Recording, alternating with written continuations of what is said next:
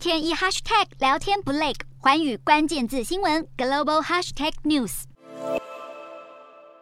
米格二十九战机直冲天际，翻滚机身，展现优异空战性能。这款俄制战机是东欧国家空军最广泛使用的空中战力之一。斯洛伐克政府在当地时间三日宣布停飞国内所有米格战机，并将他们送往邻国乌克兰对抗俄军。而至于斯洛伐克的领空，将交由北约与邻国捷克共同协防。俄军在乌东地区迅速扩张版图之际，西方国家也随之加快支援乌克兰的步伐。德国总理肖兹表示，目前正在跟欧洲盟国讨论如给予乌国安全保证，同时也正谨慎地为乌国战后时期的重建。做准备，期盼战争结束之日能尽快到来。另外，根据《华盛顿邮报》报道，有分析师认为，面对当前的消耗性持久战，乌军恐怕难以将俄军完全打退，赶出乌克兰，因为俄军正以优势的战力在乌东战场上持续取得进展。分析师因此警告美国政府，不要再过度乐观地评估乌俄战争接下来的走向，反而要呼吁乌国政府和俄国展开谈判，放弃部分领土以换取停战。但持相反意见者却认为，乌军目前的失利主要是缺乏弹药，如果美国加快援助速度，乌克兰就有机会发动反攻。